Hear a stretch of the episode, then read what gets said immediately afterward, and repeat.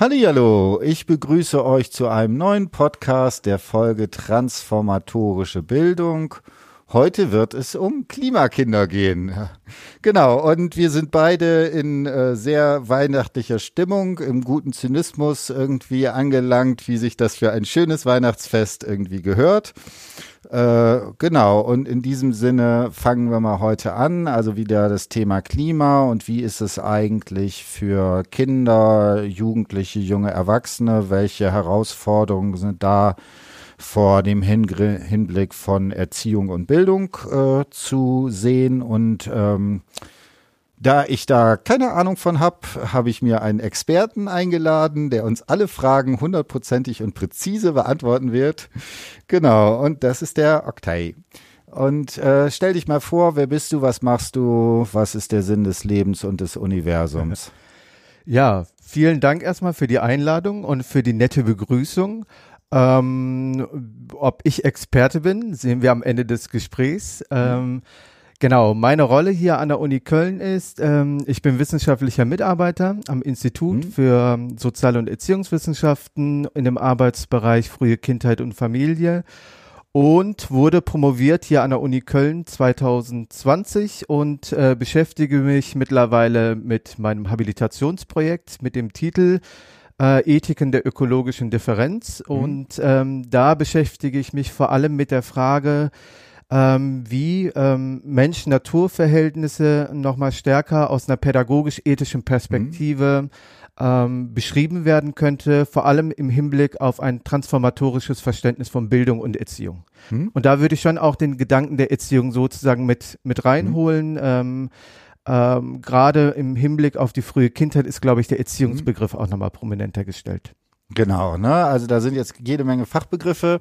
Fangen wir mal an äh, mit der einfachen Frage, wann ist eigentlich frühe Kindheit? Äh, das ist keine einfache Frage. War mir schon klar, das ja. Ist keine einfache Frage und da gibt's halt auch äh, eine in der fachwissenschaftlichen Debatte schon auch eine größere Diskussion, äh, wie, wie man diese Grenzziehung vornimmt. Vor allem ist es eben auch für die äh, disziplinäre Zuständigkeit eine große mhm. Frage. Äh, mittlerweile gibt es eben auch das Forschungsfeld äh, oder die Subdisziplin innerhalb der Erziehungswissenschaft, Pädagogik der frühen Kindheit.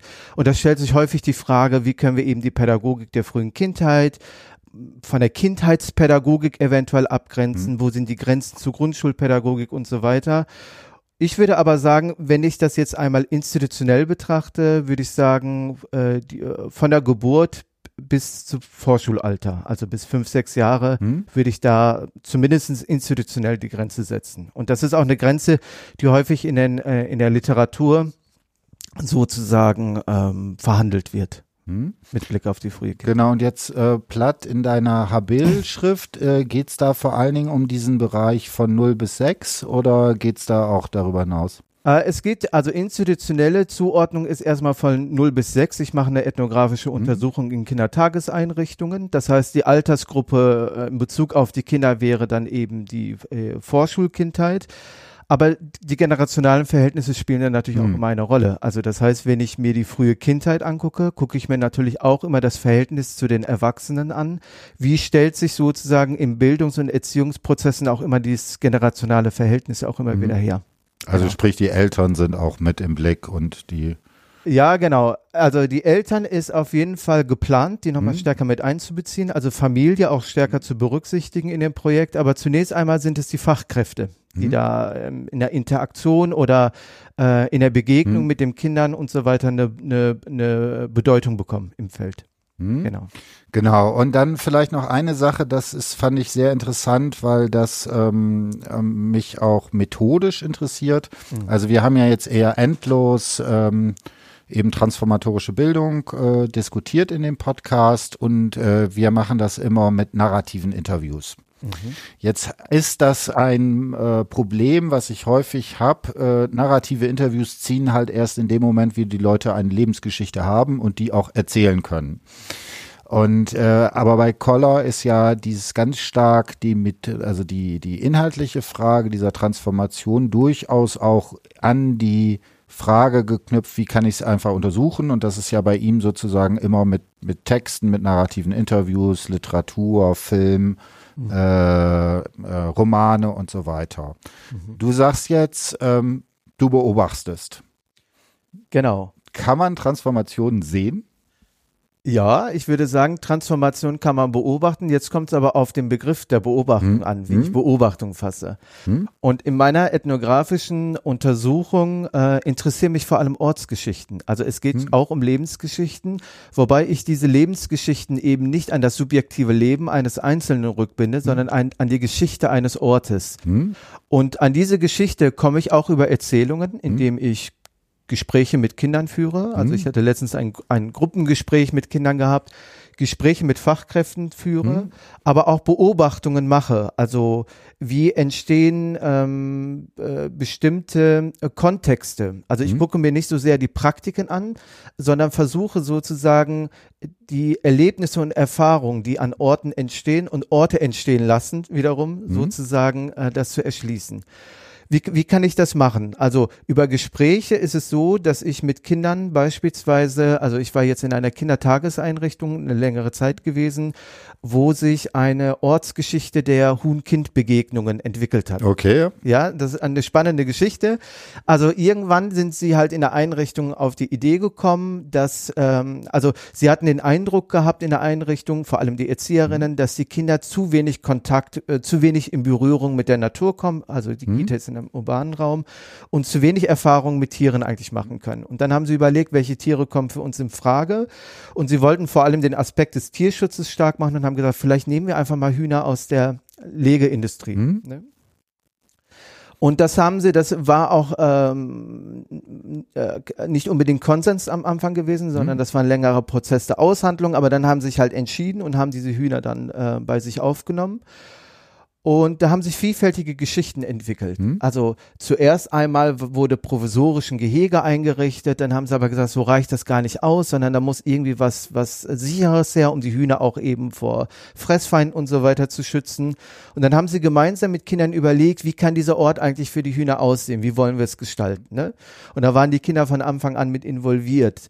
Und es ist aber auch eben so, dass Legehennen aus der industriellen Tierhaltung natürlich besonders verletzbare mhm. äh, äh, äh, Wesen sind. Die äh, haben äh, äh, kein Tageslicht vorher gesehen, wurden mhm. eben ihr Leben lang mit Antibiotika und so weiter behandelt, so dass es schon eine schwierige Situation war, was den Gesundheitszustand der Tiere anging.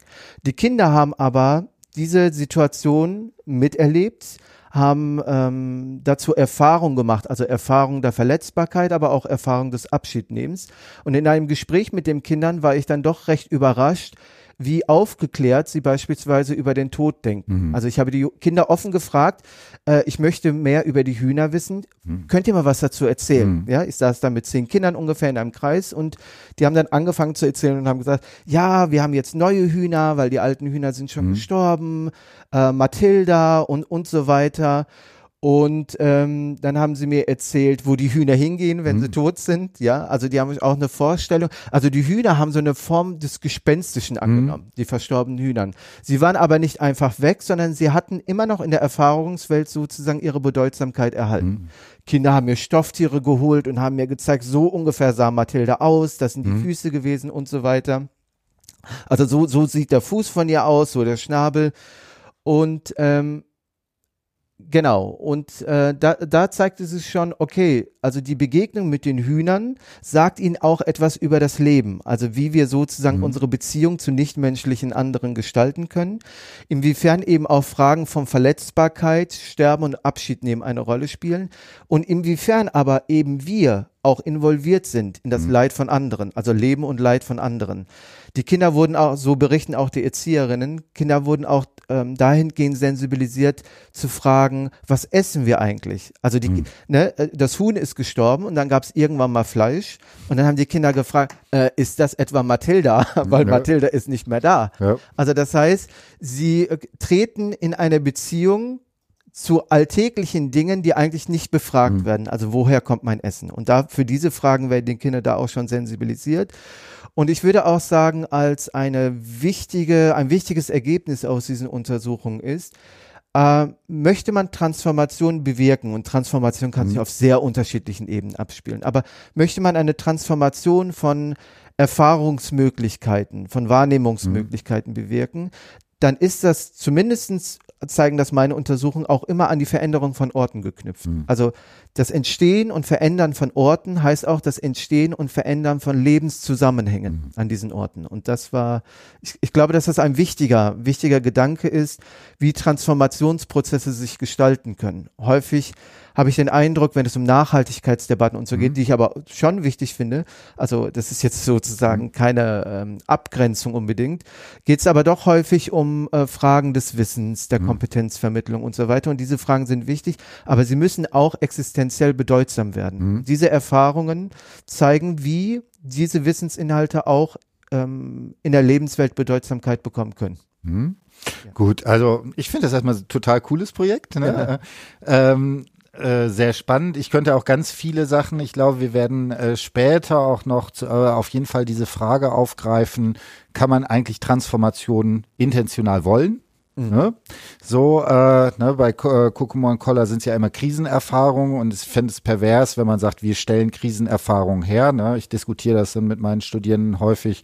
Ne? Sollen wir jetzt irgendwie alle Schüler einmal rassistisch beleidigen, damit die da in der Verarbeitung Transformationsprozess machen? Da mhm. wird ja jeder sofort sagen, das ist völliger Unsinn. So, ähm, aber hier haben wir es ja durchaus mit dem Thema zu tun, wo wir bis zum gewissen Grade auch eine Transformation herstellen wollen. Ne? Mhm. Ich würde aber trotzdem noch mal an einem anderen Punkt ansetzen und ich mache das mal an einem Beispiel. Also äh, und zwar vor allen Dingen, wenn wir jetzt streng dieses Thema, wir haben ja Klimakinder, nennen wir den Podcast. Ähm, ich habe mein letzter Podcast war Fremdheit im Angesicht einer Flutkatastrophe, wo eine Person über die Situation da im Ahrtal berichtet. Mhm. Zu dem Zeitpunkt, als das passiert ist, war ich mit äh, jemandem aus meiner Familie, acht Jahre zu dem Zeitpunkt. Äh, ähm, wir waren da eine Woche lang quasi im Urlaub, wenn du so willst jemand, äh, der ein junger, acht Jahre, sehr ähm, technisch, wissenschaftlich interessiert und der guckt halt immer so Terra X. Ne? Und das ist immer, will was gucken und dann sage ich, okay, Terra X, das ist eine gute Sendung, die können wir uns schon mal angucken. Ne? Und er guckt dann, versteht das auch viel, häufig sind es, weil die Bilder auch cool sind und so weiter.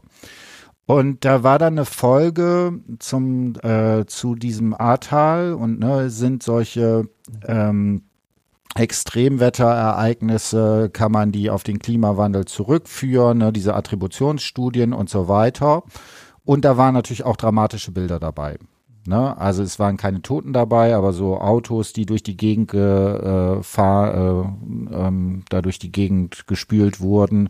Und wir sind tatsächlich auch einmal, weil es hier in der Nähe wohnt, als wir äh, spazieren gehen wollten, auch durch dieses Gebiet dann äh, gefahren, also relativ aktuell. Und meine Frage ist, ich finde das, ne, dieses Thema Nachhaltigkeit, dann nimmt man die Biene und macht irgendwie so ein äh, Bienenhotel und so weiter, kann man schön irgendwie Wirksamkeit machen, alles mhm. super äh, und so weiter. Ich finde das bei dem Thema Klima sehr viel schwieriger, mhm. weil das eben ein Ding ist, wo man sowas wie einzelne Wirkungsmächtigkeit, also dieses Problem ist so riesengroß, man kann irgendwie wenig machen, sozusagen. Und dann insbesondere noch bei Kindern. Und das wäre jetzt so meine Frage, ist es nicht bis zum, sollte man, fangen wir mal damit an, sollte man das überhaupt machen? Mhm. Also ist nicht unsere Generation, ich glaube, du bist noch ein bisschen jünger als ich, äh, ist nicht die in der Verantwortung oder ist nicht diese, wo ich häufiger so den Eindruck habe, okay, wir haben ein Riesenproblem, das sollen mal die Pädagogen und die nächste Generation machen. Und mhm. dann haben wir dieses ganze Zeitproblem da drin, dass, wenn man jetzt sagt, okay, wenn wir jetzt endlos viel Zeit hätten, würden wir sagen, okay, zwei, drei Generationen, dann haben wir das irgendwie alles über die ganzen, durch die ganzen Institutionen durchgemacht. Das funktioniert ja alles nicht. Also die ethische erste Frage wäre, wie wollen wir überhaupt mit diesem Problem bei Kindern umgehen. Wenn ich jetzt explizit sage, bei Jugendliche, die können sich das ja nicht mehr aussuchen, die werden da reingestoßen, aber bei Kindern könnte man ja auch sagen, vielleicht brauchen die einfach einen Raum, wo sie gar nicht damit konfrontiert sind. Mhm. Mhm. Also ich bin mir nicht sicher, ob wir sagen könnten, sie sind gar nicht damit ja. konfrontiert. Mhm. Also äh, äh, die Verhältnisse, sage ich mal, sind nicht nur rein pädagogische Verhältnisse. Mhm. Sie begegnen denen nicht im pädagogischen Setting, sondern es sind Verhältnisse, die auch ihre, ihre mhm. Lebenswelt beeinflussen. Ja. Und, äh, also beispielhaft solche mhm. Katastrophen und so weiter. Oder wenn wir jetzt gucken, wie warm der Winter mhm. dieses Jahr war, ist es schon äh, äh, irritierend gewesen mhm. und auch Kinder nehmen das natürlich wahr. Sie mhm. gehen damit natürlich äh, mhm. anders damit um als äh, Jugendliche oder Erwachsene. Aber äh, die grundsätzliche Frage, die ich jetzt äh, herausgehört habe, ist ja vor allem die Frage auch, wer trägt eigentlich die Verantwortung? Mhm. Und ist es sozusagen ein Problem, was über eine über Pädagogisierung mhm. zu lösen ja. wäre? Und das ist schon eine äh, recht äh, brisante Frage, aber ähm, also äh, also es ist erstmal so, dass nicht die Kinder die Verantwortung tragen, dieses Problem zu lösen. Mhm. Und das ist ja in der Tradition der Päda in der Geschichte der Pädagogik häufig wird sozusagen die Kritik dann genannt, dass es um Projektion von Erwachsenen auf die mhm. äh, nachwachsende Generation mhm. geht, ne? dass wir sozusagen durch die Pädagogisierung auch eine Verschiebung von Verantwortung vornehmen und vielleicht auch eine Pädagogisierung eben genau sozialer und gesellschaftlicher Problemstellungen, die zunächst einmal nicht pädagogisch zu lösen mhm. sind. Also diese Kritik kann ich nachvollziehen und finde ich auch berechtigt und da muss man auch sehr sensibel für sein und schauen, wo findet sozusagen eine Pädagogisierung im Sinne einer, einer Verschiebung von Verantwortlichkeit und Verschiebung von Problemen sozusagen mhm. auch eine Rolle. Auf der anderen Seite würde ich sagen, würde ich jetzt auf Hannah Arendt rekurrieren und würde mhm. sagen, also ich meine, was hat Hannah Arendt denn gesagt? Mhm. Also in die, gerade in ihrer Rede zur Krise der Erziehung, formuliert sie ja die Verantwortlichkeit der Erwachsenen gegenüber der nachwachsenden Generation. Und diese Verantwortlichkeit artikuliert sich oder verkörpert sich eben in der Erziehung, hm. dass wir in der Verantwortung sind, eben das Kind in seiner doppelten, äh, doppelten Rolle als ein neuer Mensch, aber auch als ein werdender Mensch, hm. sowohl in die bestehende Welt ähm, äh, einzuführen, als auch den Neuanfang, der mit jedem Kind kommt, also die Singularität, die jedes mhm. Kind auch mitbringt, zu bewahren und zu beschützen vor den Übergriffen von Erwachsenen. Also es ist eine doppelte mhm. Aufgabe, die sich immer wieder stellt. Und ich würde sagen, ähm, die Verantwortung der Erwachsenen besteht eben auch darin, Kinder auf diese Zukunft vorzubereiten mhm. und sie nicht einfach auf sich äh, zu, äh, einfach zu überlassen und zu schauen, ja, sie sollen mal die Probleme selber lösen, die kommen werden. Mhm. Also das wäre eher verantwortungslos, würde ich sagen.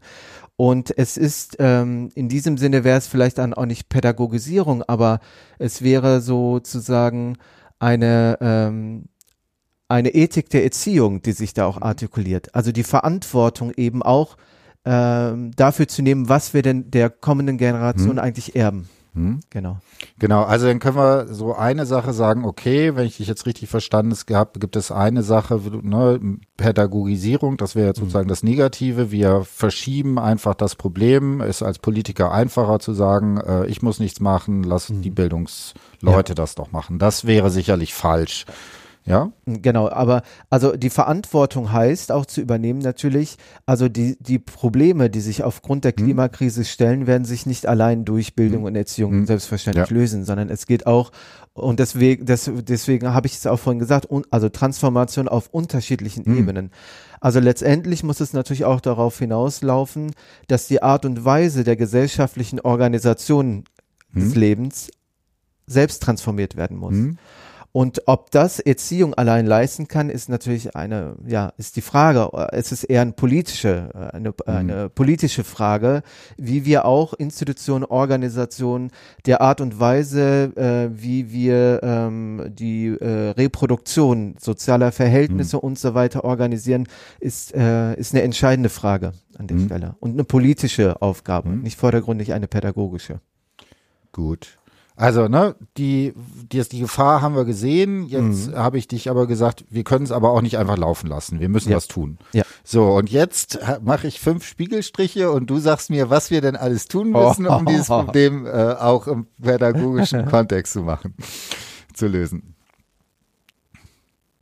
Das war jetzt ein Scherz. Also ah, brauchen, so, nicht, brauchen wir nicht wirklich Spiegelstriche, aber so von der Tendenz her, was ja. würdest du sagen, was wären äh, äh, pro, äh, Herangehensweisen, die ähm, da ähm, was ähm, entsprechend äh, ermöglichen.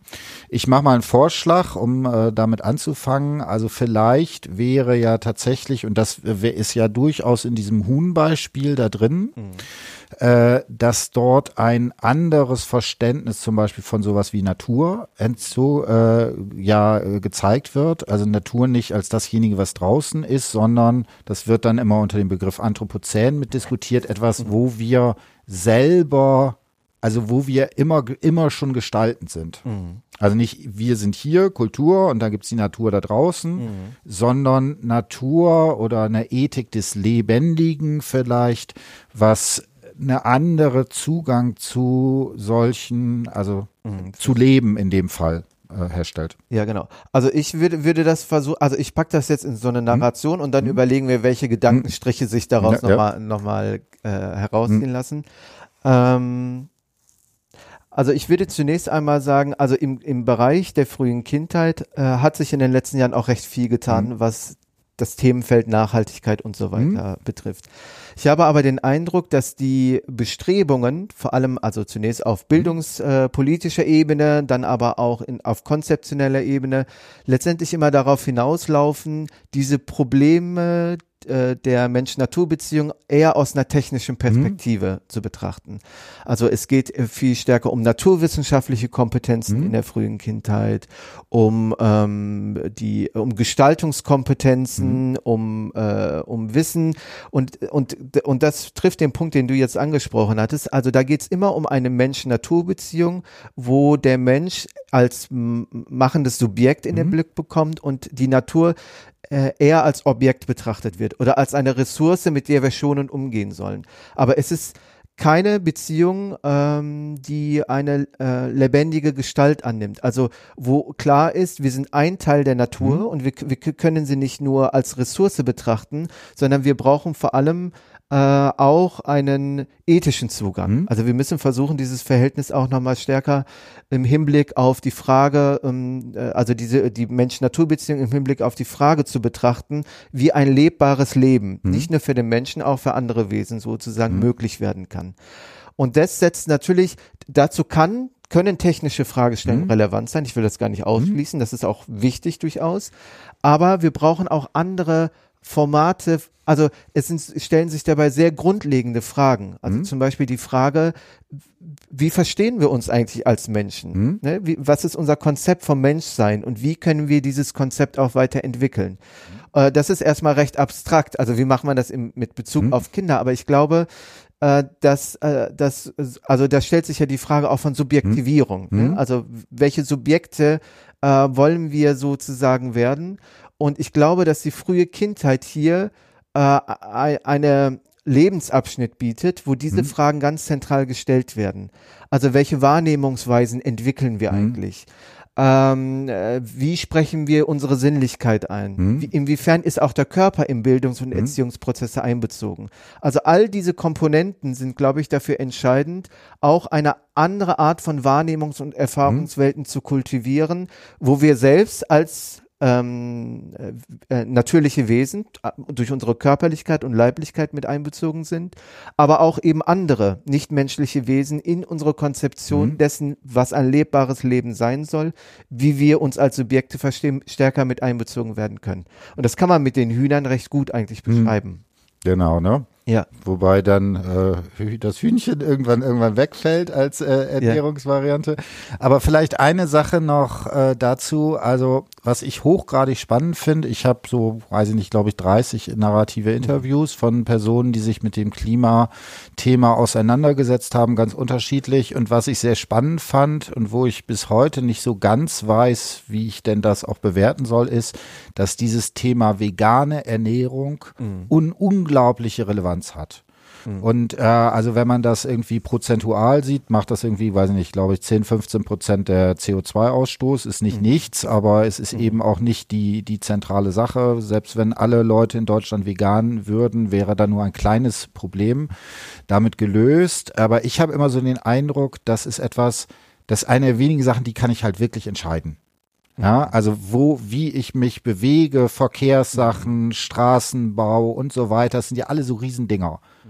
vegan, ich kann ich mich prinzipiell jetzt entscheiden und ab dem Moment habe ich sozusagen verändert sich mhm. meine Geschichte und das ist mhm. natürlich auch, also da ist ja einerseits genau dieses Ding drin. Mhm. Plötzlich wird werden Tiere äh, kriegen eine ganz andere Bedeutung, werden irgendwie als äh, ähm, ja mit Lebewesen quasi wahrgenommen mhm. und das hat eine hohe Identifikation. Ne? Also was mhm. du gesagt hast, Mathilda, man sieht dann, ne, da kann man so wirklich auf ja. ein Huhn zeigen oder auf ein mhm. äh, Essen in der Mensa und das hat man so diese diese Dimension. Hast du Ideen dazu?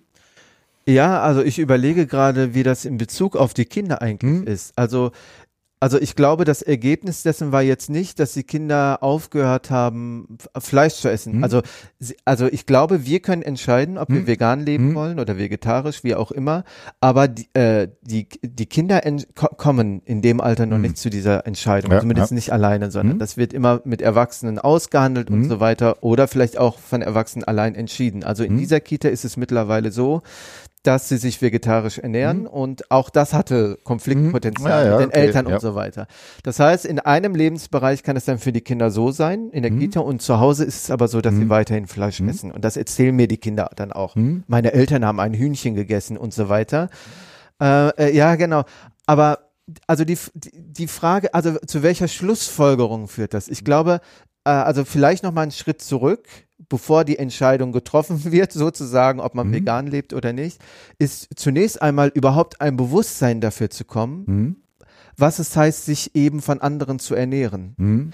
Ich glaube, dass dieser Faden gerissen ist an mhm. vielen Stellen, also dass uns überhaupt nicht klar ist oder für, für viele Menschen nicht klar ist und vor allem auch für Kinder dann häufig nicht klar ist, äh, dass unser äh, dass, dass das, wovon wir uns ernähren, sozusagen, selbst einmal gelebt hat. Also diese Lebenslinie, mhm. äh, diese, diese äh, ja, relationalen Beziehungen auch mhm. über die Nahrung sozusagen, häufig gar nicht so in den Blick bekommen. Und ich würde sagen, in der Gesellschaft gibt es auch so etwas wie die, wie eine strukturelle Unsichtbarmachung mhm. eigentlich. Und mhm. darauf beruht das ganze System, ist mein Eindruck, also was die industrielle Tierhaltung betrifft die ja sehr qualvoll und, und äh, genau, also eine industrielle Form der Zerstörung eigentlich genau von Leben und Lebenslinien ist im Prinzip verschleiert wird. Mhm. Also Bärchenwurst ist das klassische Beispiel ja, ja. in meinen Seminaren auch häufig. Dann, äh, wenn man das Bärchenwurst sieht und es strahlt dich sozusagen an und letztendlich ist das aber eine Form von Derealisierung des Lebens, mhm. weil das ganze Leiden dahinter überhaupt nicht mehr in den mhm. Blick bekommt. Und ich glaube, dass Konsum häufig so funktioniert, dass es eben strukturell unsichtbar gemacht mhm. wird und damit geht natürlich auch eine strukturelle Verunmöglichung vom Mitgefühl mhm. einher. Würden wir natürlich die Tiere zu Gesicht sehen, die dort äh, leidvolles Leben führen mhm. und dann äh, sterben müssen, äh, äh, würde das in uns etwas anderes mhm. hervorrufen. Mhm. Und die Begegnung mit den Hühnern, also es ist ja auch sozusagen eine Transformation der Hühner selbst. Mhm. Also, also äh, vormals als äh, äh, maschinenähnliche Wesen gehalten zur mhm. Eierproduktion, werden sie zu Subjekten, die bemitleidet werden, mhm. ne? die das Recht auf Mitleid bekommen. Und das ist schon, also sie werden sozusagen bekommen einen Subjektstatus. Und mhm. ich glaube, das ist, das, das ist ein entscheidender Aspekt der Transformation. Und zu welchen Schlussfolgerungen das führt, also ob dann die Kinder irgendwann mhm. vegan mhm. leben werden oder nicht, das ist nicht, das kann man nicht vorhersehen und kann man auch von außen nicht bestimmen. Also ohne in so eine Moralisierungsfalle dann vielleicht zu mhm. tappen. Aber sie, äh, die, also auf jeden Fall werden sie dafür sensibilisiert und auch wir werden dafür sensibilisiert, äh, ja, zu verstehen oder eine ethische Haltung dazu zu bekommen, was wir uns eigentlich zur Nahrung mhm. machen ne? und, mhm. und unter welchen Bedingungen. Ja. Mhm. Und ich glaube, dass das stark aber auch mit unserem Subjektverständnis mhm. eigentlich zu tun hat. Also Corinne Pelluchon zum Beispiel äh, beschäftigt sich in ihrer, in ihrer ähm, äh, Ethik des Lebendigen mhm. oder Phänomenologie des Lebendigen äh, genau mit diesen ethischen Fragestellungen. Also mhm. das, wovon wir leben, und sie, sie verweist dabei auf äh, Levinas mhm. sozusagen, auf seine äh, äh, leibphänomenologischen Überlegungen und ethischen Überlegungen. Und das, wovon, also das, äh, äh, wovon wir leben, was wir uns zur Nahrung machen, ist die Konstitutionsbedingung auch des Subjekts. Mhm. Also wir können unsere Existenz und unser Subjektverständnis davon nicht trennen. Und daher ist es nicht nur bloß eine Ware. Ne? Mhm. Also es ist sozusagen, muss den Charakter einer Ware verlieren, um diesen äh, lebendigen Bezug dann auch mhm. wiederherstellen zu können. Genau. Gut, ne? Also und da denke ich, also auf der einen Seite ist da natürlich, wie gesagt, da ist natürlich ein riesen ökonomischer Bereich, der da ja. dran hängt. Auf der anderen Seite finde ich, ist das jetzt auch ein ganz schönes Beispiel, weil da kann ich mir jetzt 100.000 wirklich so konkrete. Projekte vorstellen. Dann fährt mhm. man mal dahin mhm. äh, und guckt sich solche bestimmten Betriebe an oder man hat eben äh, ein eigenes Tier, im, was man in dem äh, in der Kita oder sowas irgendwie betreut. Das ist ja sehr da ist ja sehr viele Varianten, die da sozusagen anschlussfähig sind. Mhm. Ich würde noch einen anderen Begriff, um unsere Spiegelstrichliste noch ein bisschen weiterzumachen. Ähm, das wäre so ein Begriff der Selbstwirksamkeit. Mhm. Also das heißt, ähm, was ja bei, und das finde ich gerade nochmal in dem Bericht, äh, in dieser Frage der Klimakinder sozusagen, das, mhm. das große Problem, mhm. wenn man sich so Fridays for Future oder letzte Generation anguckt, ist ja, glaube ich, dass das so massiv auch wahrgenommen wird, ist dieses Ohnmachtsgefühl. Mhm. Und dass da irgendwie sowas wie eine ne, obwohl wir das wissen, obwohl es irgendwie seit äh, spätestens 1990 auch Verträge international gibt und so weiter, passiert ja nichts. Mhm. Und das finde ich auch interessant, weil äh, gerade damit, also es würde ja keinen Sinn machen, wenn wir jetzt eine ganze Generation von äh, depressiven Jugendlichen äh, heranziehen. Und also diese Frage nach wie kann man eigentlich Räume schaffen, wo so etwas wie eine gewisse Möglichkeit, eine Erfahrung des Ich kann was verändern sozusagen da drin ist, weil die ja natürlich politisch eigentlich äh, auch relativ schwierig gerade bei diesem Thema ist. Ja, äh, interessante Frage. Ähm, also ich habe ich hab den Eindruck, dass man wirklich äh, von kleinen Kindern sehr viel lernen kann. ähm, also wenn ich das Beispiel nochmal aufgreife mit den mhm. Hühnern, ich glaube, da kann man es wirklich gut ver äh, nochmal veranschaulichen, welche Handlungsmöglichkeiten sich dort zeigen. Mhm. Ähm, also es ist so, die Kinder sind, hatten, haben die Erfahrung gemacht, dass diese Hühner, die aus der äh, industriellen Tierhaltung äh, gekommen sind, äh, sehr verletzbare Tiere sind und häufig auch ähm, sehr früh sterben. Hm diese, diese Erfahrung des Todes hat weder bei den Kindern noch bei den Erzieherinnen zu einer Resignation mhm. oder so ähnliches geführt. Natürlich war, war das Abschiednehmen, also nicht für alle, aber für viele Kinder natürlich auch äh, eine Schmerz, schmerzhafte Erfahrung gewesen, wenn das Lieblingshuhn gestorben ist und so weiter. Aber wa was sich so eröffnet hat, und da, das ist auch aus den Interviews halt mit dem Gesprächen, äh, also aus den Gesprächen mit den Kindern und den Interviews mit den Erzieherinnen, hat sich das dann herauskristallisiert, ähm, dass dieser, dass der Prozess des Abschiednehmens nicht nur äh, ein Trauer, äh, ein, eine traurige Erfahrung war, sondern, sondern auch ein Prozess, wo vieles in, in Gang gekommen ist. Mhm. Also, ange, also die, der Tod wurde sozusagen zu einem Möglichkeitshorizont, um genau über die Fragen nachzudenken, wie wollen wir eigentlich gemeinsam leben. Ne? Also Kinder haben, als die Hühner gestorben sind, äh, haben die äh, haben sie irgendwann dann so eine ein Ritual mhm. eingerichtet. Sie, sie haben sich dann immer in einem Raum getroffen, haben einen Sitzkreis gemacht. Es wurde eine Abschiedskerze angezündet. Die Kinder haben die Möglichkeit mhm. bekommen, ähm, entweder Bilder noch für die Hühner zum Abschied zu malen, etwas von den Erzieherinnen, Erziehern aufschreiben zu lassen oder selbst eben was vorzutragen, wenn sie das wollten. Dann haben sie gemeinsam die Kerze ausgepustet und haben dann überlegt, wo geht jetzt Mathilda hin, wo ist sie jetzt und so weiter.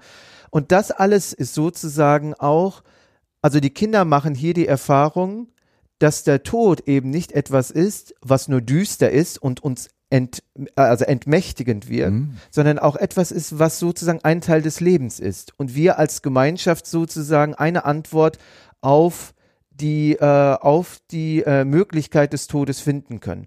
Aber auch andere Themen, wie zum Beispiel Ukraine-Krieg, mhm. war wichtig in diesem Kindergarten. Mhm.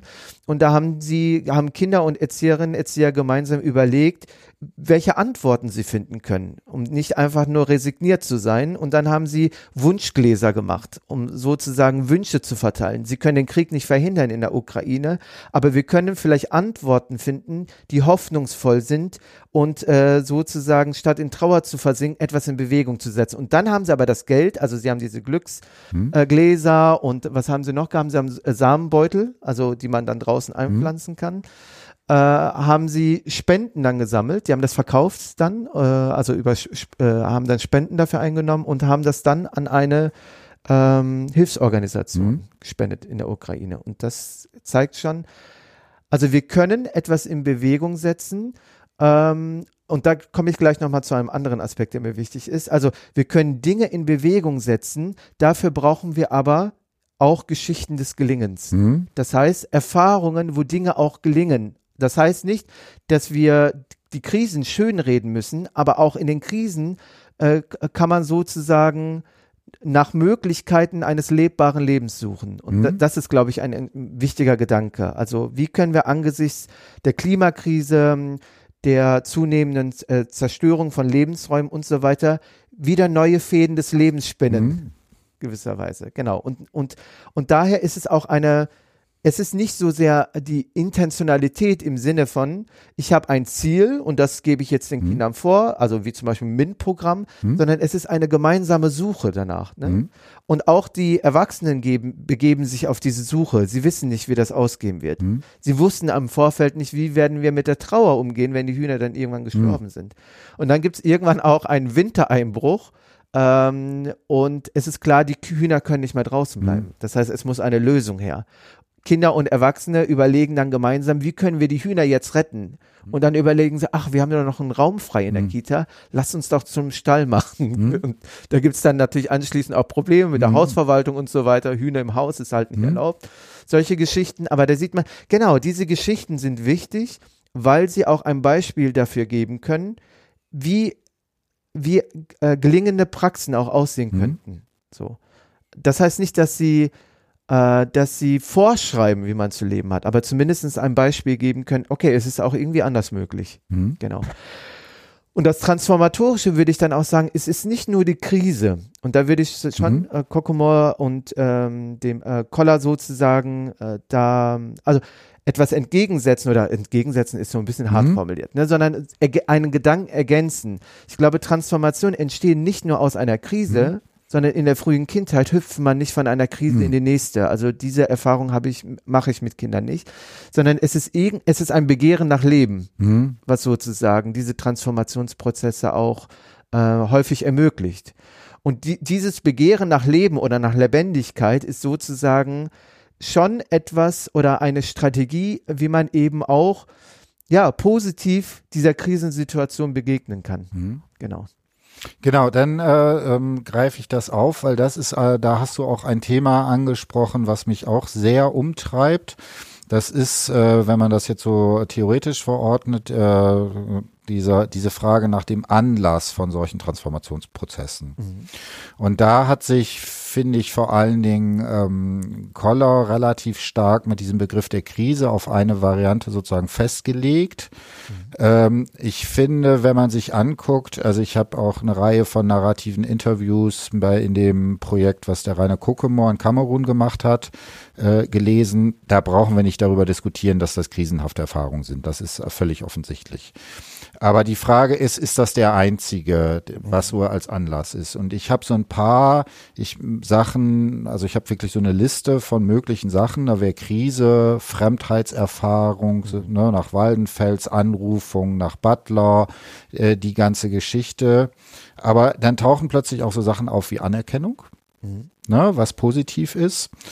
Äh, es tauchen sowas wie Identifikationen auf. Mhm ich finde einfach die Luisa Neubauer toll und ich mhm. will auch irgendwie da irgendwas von haben. Es tauchen ganz viele so spontane Situationen auf. Mhm. Ich bin einfach mal auf so eine Demo gegangen und plötzlich war es interessant. Mhm. Äh, und äh, das war jetzt neulich so äh, sehr lustig. Und dann habe ich irgendwie gesagt, okay, eins fehlt noch. Und äh, dann habe ich gefragt, ja, äh, waren äh, Erstsemester Studierende und habe ich so gefragt, ja, das müssen sie alle jetzt in, demnächst mal irgendwie in Angriff nehmen. Mhm. Und dann war irgendwie großes Schweigen und haben gesagt, ja, aber bis zum vierten Semester müssen sie das hinkriegen. Und dann war große Frage und irgendwann, ich wollte darauf hinaus, vielleicht geht es auch darum, sich zu verlieben. Das ist jetzt bei äh, Kindern in der, aber du hast den Begriff des Begehrens äh, mhm. in den Spiel gebracht. Mhm. Also ne, Begehren nach Lebendigkeit war, mhm. war da, glaube ich, die Formulierung. Mhm. Also braucht es da nicht auch noch ein andere, also äh, einen habe ich noch vergessen, Neugier. Mhm. Spielt, genau. kein, spielt keine, keine ja. Rolle bei, äh, und ob man das nicht macht, also es gibt ja mit dem Null spontanes Handeln, der geht so in die mhm. Richtung. Kannst du denn sagen, also du würdest sagen, es ist Begehren nach Lebendigkeit. Ja, genau. Aber das umfasst natürlich auch die Neugierde oder das hm. Staunen hm. sozusagen über die Dinge auch. Hm. Also gerade die Lebensphase der frühen Kindheit ist ja gerade auch die Phase, wo be äh, bestimmte äh, Dimensionen und Erfahrungen allererst eröffnet werden. Hm. Also das ist dann äh, häufig nicht so, dass ein Umlernen, ein hm. gravierendes Umlernen stattfindet, sondern ein neu, überhaupt hm. ein Neulernen zunächst einmal. Und äh, man, man kann das auch phänomenologisch sozusagen. Maya Drava hat sich hm. ja auch mit Lernen als hm. Umlernen viel beschäftigt, auch äh, äh, mit äh, Rückblick auf äh, Autoren, die du jetzt genannt hast, Waldenfels, Merleau-Ponty und hm. so weiter. Und da spielen schon diese Fremdheitserfahrungen äh, eine wesentliche Rolle. Also äh, die, entweder eben die Erfahrung neu zu machen mhm. oder ähm, sozusagen zu einer Umstrukturierung des bereits Gelernten zu kommen über mhm. die Erfahrung, über mhm. den Widerfahrenes sozusagen Charakter von Erfahrungen. Ähm, ja. Ähm, also es ist ja so, wenn, wenn man das nochmal theoriegeschichtlich mhm. betrachtet, dann ist es ja ähm, spätestens seit den 80er Jahren, als die Diskussion um die Postmoderne dann ausgebrochen mhm. ist, Ende der 70er Jahre, Lyotards Schrift ähm, zum postmodernen Wissen, äh, hat, haben sich sozusagen auch ähm, äh, bestimmte erkenntnistheoretische Verschiebungen mhm. vollzogen. Mhm. Also, dass wir sozusagen ähm, zu ähm, eher Partikularitäten, der mhm. Frage des individuellen Umgegangen, zu Sprachspielen und mhm. so weiter umgegangen sind und dass Fragen eben zu Identität, Zugehörigkeit, ähm, zu Gemeinschaft und so weiter eher randständig behandelt worden sind oder auch ja eher problematisiert worden auch sind. Wer mhm. ist dieses Vier und so mhm. weiter. Ähm, ich glaube aber, dass diese postmodernen Erklärungen angesichts der Klimakrise auch an, an ähm, Evidenz verloren haben, an Überzeugungskraft mhm. verloren haben und wir eher bestrebt jetzt sind, also zumindest nehme ich das jetzt auch in mhm. der theoretischen Diskussion so wahr, dass die Frage nach Allgemeinem, nach einem Allgemeinen im Kontext aber von Differenz, mhm. also das äh, sozusagen die Differenz da nicht rauszunehmen, aber nach partikularen Allgemeinheiten zu fragen. Also was verbindet uns angesichts der Klimakrise trotz bestehender Differenzen? Mhm. Das lässt sich sozusagen auf die Gesellschaft der ähm, äh, Menschheit sozusagen beziehen äh, welche Menschheitskonzeption haben wir, welche Vorstellungen von, von Kultur, äh, von Historizität und so weiter haben wir. Und gleichzeitig sind wir aber alle angesichts der Klimakrise auch bedroht. Mhm. Ne? Also ähm, sie, sie, äh, die Klimakrise ist in diesem Sinne auch etwas grenzüberschreitendes, aber auch etwas Verbindendes. Mhm. So. Und, und äh, äh, das äh, ist aber eben nicht nur in Bezug auf die Gesellschaft vom, von Menschen und so weiter ähm, nur bezogen, sondern auch auf unser Verhältnis zur mhm. Natur. Also Fragen von Zugehörigkeit, wer gehört zur Gemeinschaft und so weiter, sind wir auch aufgefordert, mehr als menschliche andere, mehr als menschliche Welten sozusagen in die Konzeption ähm, äh, von politischen Gemeinschaften und so weiter stärker zu berücksichtigen. Aber wie kann das gestaltet werden? Also wenn ich mir das in der Kita natürlich angucke, dann ist es so, dass die Hühner ein Teil der sozialen Gemeinschaft mhm. in der Kita geworden sind. Ähm, das ist aber eine Herausforderung. Das heißt, diese Gemeinschaft ist nicht immer harmonisch. Mhm. Natürlich erfreuen sich die Menschen an den Hühnern und äh, ich habe den Eindruck, es geht auch den Hühnern gut. Mhm. Aber die Hühner wurden natürlich nicht gefragt vorher, mhm. äh, wollt ihr in einem Gehege leben oder nicht, sondern es sind sozusagen auch hier immer noch mhm. Asymmetrien, sozusagen Machtverhältnisse äh, im Spiel. Und daher ist immer so die Frage von Gemeinschaft und äh, ähm, von Gemeinschaft, Zugehörigkeit, die auch an diese Ortsfrage rückgebunden sind. Also wenn mhm. Orte entstehen, entstehen eben auch Zugehörigkeitsgefühle und so weiter, ist immer sozusagen als eine, äh, ja, als gewisserweise prekär zu betrachten. Mhm. Aber es ist immer die Suche, das Bestreben sozusagen, auch etwas Verbindendes, trotz dieser problematischen Konstellation ähm, finden zu können. Hm? Und ich glaube, dass das ein, ein wichtiger, also zur Frage auch der politischen Transformation. Hm? Also Perrin, äh, äh, Corinne Pelechon äh, geht ja in ihren Schriften gerade der Frage nach, wie ist eine andere, radikalere Aufklärung hm? denkbar? Eine Aufklärung, jetzt phänomenologisch gesprochen, unsere fleischliche Existenz, also dass wir leibliche hm. Wesen sind, viel stärker mit berücksichtigt, als es in der Tra Geschichte der Aufklärung der Fall war. Und gleichzeitig aber auch eben die äußere Natur, die mehr als menschliche Welt in unsere Konzeption eines guten Lebens, einer Aufklärung sozusagen im Zeitalter des Lebendigen stärker mit einbeziehen können. Hm. Gut, äh, ich habe jetzt so gleich zwei Stränge. Jetzt ist ja. mir die Frage, mit welchem äh, mache ich weiter. Ähm, okay, ähm, eine, ein Vorschlag oder eine Idee dabei. Äh, du hast so dieses Postmoderne. Ich würde mich auch diesen Autoren und Autorinnen äh, zurechnen, also mental, geistig von meiner äh, sozusagen äh, Biografie her. Ähm, die, ich finde, einen sehr interessanten Vorschlag ist, also die Frage ist, können wir noch sowas, können wir einfach wieder zurückgehen und sowas wie ein allgemeines äh, mhm. etablieren? Und da bin ich mhm. sehr, sehr skeptisch, ob das geht. Ne? Mhm. Ist ja lange diskutiert, da schreiben sich die ganzen Machtverhältnisse ein, dass mhm. dieses Allgemeine, dass es eben nicht irgendwie was Neutrales ist, sondern dass dort äh, der Ort ist, wo sich äh, Ausgrenzungen äh, vollziehen. Ich finde, in äh, verletzt bares Leben, glaube ich, macht Butler einen anderen Vorschlag und sagt, es gibt eine Sache, die sozusagen äh, da äh, draus, die, die dieser Frage umgeht mhm. und da, die finde ich auch für Klima relevant und zwar ist, wen können wir eigentlich betrauern? Mhm. Und das kann man auf der einen Seite ganz platt machen. Können wir das Huhn betrauern oder sagen wir, nee, das gibt es nicht, die Bärchenwurst. Ja. Äh, Im Klima, finde ich, ist das eine ähnliche Frage, die da drinnen ist. Also zum Beispiel ist, ich weiß gar nicht, wie der aktuelle Stand ist, in Madagaskar, glaube ich, äh, ich hoffe, das ist jetzt vom Land her richtig, wo das äh, zeitweise extrem war auf der in einem Bereich äh, Madagaskar schon, weiß ich nicht. Also, an, ne, also auf jeden Fall ist vollkommen klar, es gibt bestimmte Bereiche, wo wir einfach strukturell nicht trauern.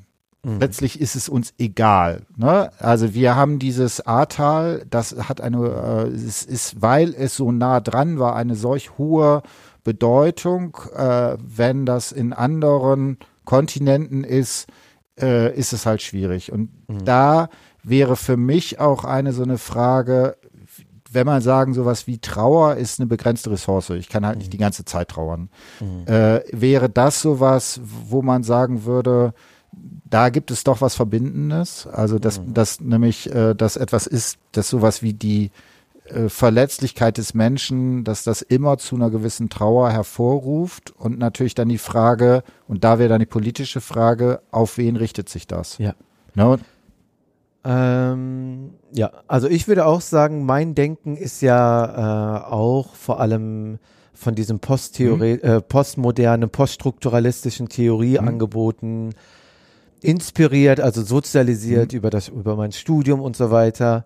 Ähm, viel ähm, über die Schriften von Foucault, Derrida, Judith Butler mhm. sozusagen von dieser Richtung aus mhm. ähm, hat sich sozusagen ähm, meine wissenschaftliche Sozialisation ähm, gestaltet.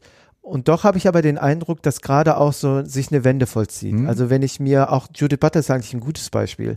Bei ihr kann man ja auch gerade diese Wende äh, mitverfolgen, wie sie aus einer eher stark sprachphilosophischen mhm. äh, Auseinandersetzung äh, mit Bezug auf Foucault, Derrida mhm. und so weiter ähm, ähm, die Sprachakttheorie und so weiter, letztendlich wieder bei der Frage von Verletzbarkeit hm? des Körpers letztendlich landet. Und ihre Bestrebungen oder ihre Frage, was ist eigentlich das menschliche Leben oder was ist unsere Konzeption des hm. Menschlichen, stellt genau diese allgemeine Frage hm. über die Verletzbarkeit. Es ist natürlich eher eine negative. Hm. Also es ist klar, dass wir nicht mehr zurückkehren können, äh, äh, also ähm, äh, also in der Geschichte einfach zurückkehren können und alte Konzepte mhm. äh, sozusagen unreflektiert rehabilitieren können, sondern die Frage stellt sich, stellt sich anders. Es geht um eine kritische Rehabilitierung oder mhm. eine kritische Auseinandersetzung mit der Frage, was könnte sowas Allgemeines eigentlich heute sein? Mhm. Ne? Und wir können es nicht mehr positiv bestimmen. Also die postmoderne Wende lässt sich nicht einfach so rückgängig mhm. machen, mhm. sondern wir müssen ausgehend sozusagen von dieser theoretischen Wende, den jeweiligen theoretischen Auseinandersetzungen, die zu ihrer Zeit auch sehr wichtig waren, mhm weiterdenken. Und ich glaube, dass sich da schon bestimmte Tendenzen abzeichnen. Also die Arbeiten von Pelichon auf der mhm. einen Seite sozusagen diese Bemühungen über Verletzbarkeit und so weiter eben auch Möglichkeiten einer neuen Aufklärung zu denken aber auch äh, beispielsweise neuere Strömungen aus dem ähm, Neomaterialismus, Posthumanismus, die sich ja um, um die um eine neue Bestimmung von Ontologie bemühen. Mhm. Also die sagen, die Postmoderne hat eine sehr starke, ich äh, benutze jetzt diesen Begriff mal, Epistemologisierung. Mhm. Also dass gewisserweise wir die Wirklichkeit auf eine sprachliche Konstruktion sozusagen mhm. reduziert hätten und jetzt viel stärker darum gehen müsste, auch die materielle Dimension wieder einzubeziehen, aber nicht nur als eine, äh, als eine Materialisierung von Diskursen, sondern als eine, äh, eine eigenständige Entität, also eigenständig äh, äh, in Klammern kurz, die gewisserweise auch dem diskursiven Widerstand mhm. leisten kann. Aber diese Eigenständigkeit wird nicht als Isolation gedacht, sondern sie denken das immer schon als eine relationale Verflechtung, mhm. das Diskursive und Materielle. Und hier geht es auch dann um einen Versuch, das Ontologische nochmal neu zu bestimmen. Mhm. Also was heißt Sein? Wie ist unser Sein verfasst? Was mhm. heißt unsere körperliche Verfasstheit? Ist es nur rein etwas sprachlich hergestelltes oder gibt es so etwas vielleicht auch wie eine vorsprachliche, äh, vorsprachliche Erfahrung, die mhm. gar nicht sozusagen nur in der Sprache aufgeht? Und ich glaube, dass diese Differenzbestimmung eigentlich entscheidend ist, um so etwas wie diese Erfahrung von Fremdheit beschreiben zu mhm. können. Also die Dinge gehen nicht in unseren mhm. Diskursen auf, sondern mhm. es widerfährt uns etwas. Es gibt was sozusagen äh, sich äh, nicht verfügbar machen kann. Und äh, ja, und das spornt uns vielleicht auch an. Und da kommen wir auch zu der Frage von, äh, wie, also was könnte das eigentlich sein? Die Verletzbarkeit ist mhm. sozusagen ein Aspekt, aber das Begehren nach Leben mhm. könnte auch etwas Verbindendes sein. Mhm. Also, dass wir äh, ja also, dass wir uns überlegen könnten, ob das Begehren nach Leben nicht etwas ist, was uns äh, als Menschen auszeichnet, also uns helfen könnte auch, uns darüber zu verständigen, wer wir eigentlich sein wollen, wenn wir das mhm. Begehren nach Lebendigen oder nach Leben in den Fokus stellen. Wir können aber auch unterstellen, dass andere nichtmenschliche Wesen auch ein Begehren mhm. nach Leben mit sich bringen. Ne? Und wie, wie wir sozusagen über dieses Begehren nach Leben auch Fragen von Gemeinschaft vielleicht mhm. stellen könnten. Also wie ist, wenn wir das Leben nach Begehren in den Fokus rücken, ein lebbares Leben möglich für uns alle? Also es sind keine fertigen Antworten, sondern es sind Impulse zum, für, für mhm. um uns auf die Suche zu machen. Mhm. Genau. Gut, dann mache ich so ein bisschen so Abschlussfrage, ähm, die ganz schnell und einfach zu beantworten ist. Ähm, ich habe mit äh, in einem Podcast, wo wir das zusammen mit Nino und Timo haben wir eine ganze Reihe von Projekten, Kreislaufökonomie, verschiedene Sachen durch äh, äh, diskutiert und ich weiß gar nicht mehr, ob es auf dem äh, Podcast war oder danach. Nach, nachdem wir da zehn Folgen gemacht haben mit verschiedensten Sachen, ich würde dein Projekt da mit den Hühnern in eine ähnliche Richtung denken. Da, ne, da habe ich ihn irgendwann gefragt, sag mal, und was glaubst du eigentlich, wie viel wird davon umgesetzt? Und er meinte, ist doch klar, gar nichts. So, und äh, ne, weil das finde ich so, das finde ich das Interessante daran, weil ich würde dir bei allem zustimmen. Mhm. Das würde aber eine so fundament, einen so fundamentalen Umbau unserer Gesellschaft äh, bedeuten, wo plötzlich alles in Frage gestellt wird. Also Ernährung war das klassische, Ding, aber die ganze, zum Beispiel die ganze Frage, wie Städte konstruiert werden, sind da dran. Ne? Also wieso sind Städte eigentlich immer kinderfeindlich maximal? Ne? Äh, weil das Auto uns irgendwie ja scheinbar wichtiger ist als Kinder. Und äh, das äh, Verkehrssysteme, unsere Kleidung, all diese Sachen müssten ja äh, zur Disposition gestellt werden, wenn man das wirklich ernst nimmt und sagt, wir, wir sagen, Begehren nach Leben ist das Zentrale. Mhm. Und manchmal ist bei mir so, vielleicht ist unsere einzige Chance doch irgendwie eine technische Lösung, weil ich den Eindruck habe, dass äh, sind solche Riesenbretter, die kriegen wir eh nicht gebohrt. Und noch ein kleiner Hinweis, das finde ich hochgradig interessant. Dieses Konzept von der ähm, transformatorischen Bildung, ne, äh, Marotzki 1990, mhm. der bezieht sich unter anderem dabei auf diesen Club of Rome.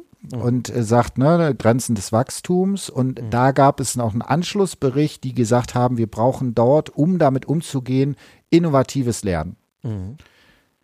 Das heißt, all die Fragen, die du gestellt hast, würde ich jetzt mhm. behaupten, sind 1990 schon mal auf dem Tisch gewesen. Mhm. In dieser Zeit hat sich der CO2-Ausstoß verdoppelt. Ja. Mhm. Und das macht so, äh, wieso ich auch sag, hier ein bisschen schön äh, Advent, Advent, der Tannenbaum brennt. Also, ne, wir, ich kann das alles irgendwie nachvollziehen. Das ist auch plausibel manchmal gleite ich da aber auch wirklich in so einen Zynismus irgendwie rein, weil ich so denke, ja, das kann man sich irgendwie am Schreibtisch alles schön irgendwie mhm. ausdenken. Wir werden es eh nicht machen. Oder es wird sowas sein, dass da so ein Riesengap ist. Ich, ne, dieses mhm. super, dieses Beispiel mit den Hühnern mhm. und so. Aber irgendwie ist doch angesichts dieser Problematik, dieses Beispiel, mhm. also daran, das zu machen, äh, äh, also die, die, die Fallhöhe erscheint mir doch dort sehr hoch. Mhm. Genau, und jetzt musst du einen optimistischen Abschluss finden, damit nicht alle vor Weihnachten noch irgendwie in, die Depre in der Depression landen. Ja. Ähm, vielleicht auch noch ein Beispiel aus der, aus der Empirie. Ähm, Genau, ich war in einer in einer Einrichtung, wo ähm, wo es um die Entwicklung eines ähm, Kinderschutzprogramms ging. Hm? Also es gab sozusagen eine, eine ein, ein Konzept, was vom Träger äh, äh, angefertigt wurde und äh, das, äh, damit war die Einrichtung aber nicht ganz einverstanden. Es sollte ein Ampelsystem geben und sie haben gesagt, ey Leute, wenn wir das bei uns so einfach einführen in die Kita, mhm. haben wir irgendwie den Eindruck, wir, wir etablieren hier eine Kultur des Misstrauens. Mhm. Ne? Also wenn man Schnursenkel dem Kind beim Schnursenkeln zu machen hilft, das schon in Zone, keine Ahnung, gelb vielleicht fällt, wenn man das Kind nicht ausreichend gefragt hat und so mhm. weiter. Irgendwie ist das nicht unsere Strategie auf jeden Fall, von oben nach unten sozusagen so ein Ampelsystem einzuführen. Und sie haben gedacht, wir überlegen mal selbst, wie wir so ein Ampelsystem, äh, wie, wie wir sozusagen für uns ein Schutzprogramm überlegen können. Und sie haben sich dann entschieden äh, über das äh, Konzept der gewaltfreien Kommunikation, hm? äh, sozusagen so ein Schutzkonzept zu entwickeln. Und im Fokus stand dabei vor allem die Frage, welche Bedürfnisse gibt es eigentlich bei uns in der Institution? Und also überhaupt wahrzunehmen, ähm, welche Bedürfnisse gibt es und auf dieser Basis zu überlegen, wie können wir eigentlich eben so leben, dass wir diesen Bedürfnissen so viel Platz wie möglich einräumen können bei uns in der Kita. Also der Versuch war, ausgehend vom, äh, vom Lokalen sozusagen, von der Gegebenheit heraus, etwas auf die Beine zu stellen, die Institution selber zu verändern. Äh, teilweise ist das auch bei den Hühnern so, weil institutionelle Regelungen sozusagen mhm. so ein bisschen ausgehebelt wurden. Hühner sind dann in die Kita reingekommen, bis es dann irgendwann auch mhm. aufgeflogen ist und so weiter. Es gibt aber auch eine andere Einrichtung, die, äh, das ist ein Beispiel mit Eulen, die äh, gewisserweise sich entschieden hat, im Zuge der Corona-Pandemie die Innenräume zu verlassen mhm. und draußen nur noch zu bleiben. Und mittlerweile sind sie nur noch draußen. Aber das heißt, sie hatten auch Rituale und Regeln, die sich in den Innenräumen entwickelt hatten, aufgegeben und mussten nach neuen verlässlichen Strukturen mhm. suchen, also selber Institutionen schaffen. Das sind so Beispiele, also wenn ich das Leuten erzählen würde, zunächst einmal abstrakt würden sie denken, ja, es sind nur Ausnahmen oder eigentlich ist das nicht mhm. realisierbar. Und dann sieht man, da sind doch Veränderungen realisierbar und gelingende Beispiele, also Beisp äh, Geschichten des Gelingens mhm. können beispielhaft sein, wie solche Transformationsprozesse sich auf einer lokalen Ebene vollziehen können.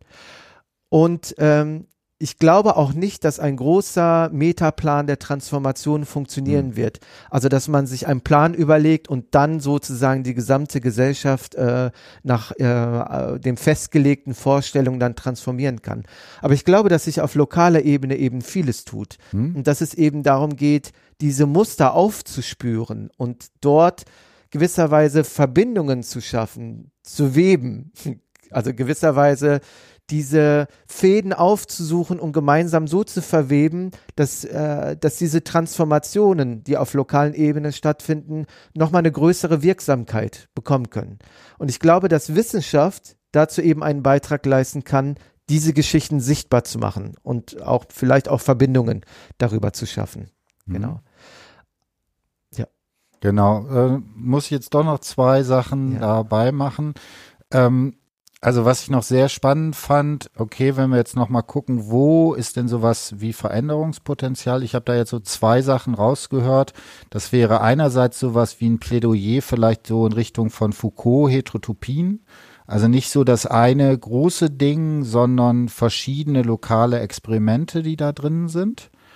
Und ähm, was dabei und das ist noch eine Idee, die ich noch gerne noch kurz festhalten wollte, weil die fand ich sehr spannend. Ähm, ne, dieses Transformation einerseits ne, in Beziehung auf Erzählung, was ich noch super spannend finde, dass du gesagt hast, man kann es auch ganz direkt machen, indem man sozusagen sich in Räumen bewegt. Also woanders hingeht oder die mhm. Hühner woanders reinbringt, mhm. dass da sozusagen noch so eine Dimension da ist. Hast du da noch Ideen zu? Also den zweiten Punkt habe ich noch nicht ganz verstanden, machen wir gleich. Hm, okay. Kannst du noch mal, gleich nochmal äh, die Frage nochmal stellen. Heterotopie nach Foucault. Ja, man kann es auch vielleicht mit Foucault betrachten, wobei Foucault jetzt nicht mein äh, hm. der Autor wäre, den ich jetzt hier hm. präferieren würde. Und ich, äh, also es hat sozusagen also es ist so, dass ich sagen würde, Foucault ist wichtig, hm. um ähm, die, die Konstellation von, von, äh, von Macht und möglichen mhm. Widerständen, mhm. Alternativen sozusagen, in den Blick zu nehmen. Aber was mir bei Foucault an dieser Stelle doch fehlt, ist, ähm, also wie will ich mit Foucault so etwas wie Begehren des Lebens eigentlich mhm. mir anschauen? Ich kann es nur als eine biopolitische Konstellation eher anschauen. Mhm. Und ich habe den Eindruck, also das ist sozusagen jetzt nochmal äh, rückgebunden an, an, die, an das Forschungsfeld und an die Disziplin, dass wir häufig eher solche Forschungsperspektiven haben, wenn sie, wenn sie kritisch sind, dass sie eher einen entlarvenden Charakter haben. Mhm. Also, dass sie Machtverhältnisse aufdecken, dass sie die Praxis sozusagen dann auf, gut auch, auch, das ist schon wichtig, also auch gut mhm. aufzeigen können, wo sind Machtmechanismen, wo lauf, laufen die Dinge nicht gut, wo finden Normierung, Normalisierung von Kindern, Disziplinierung von Kindern und so weiter statt.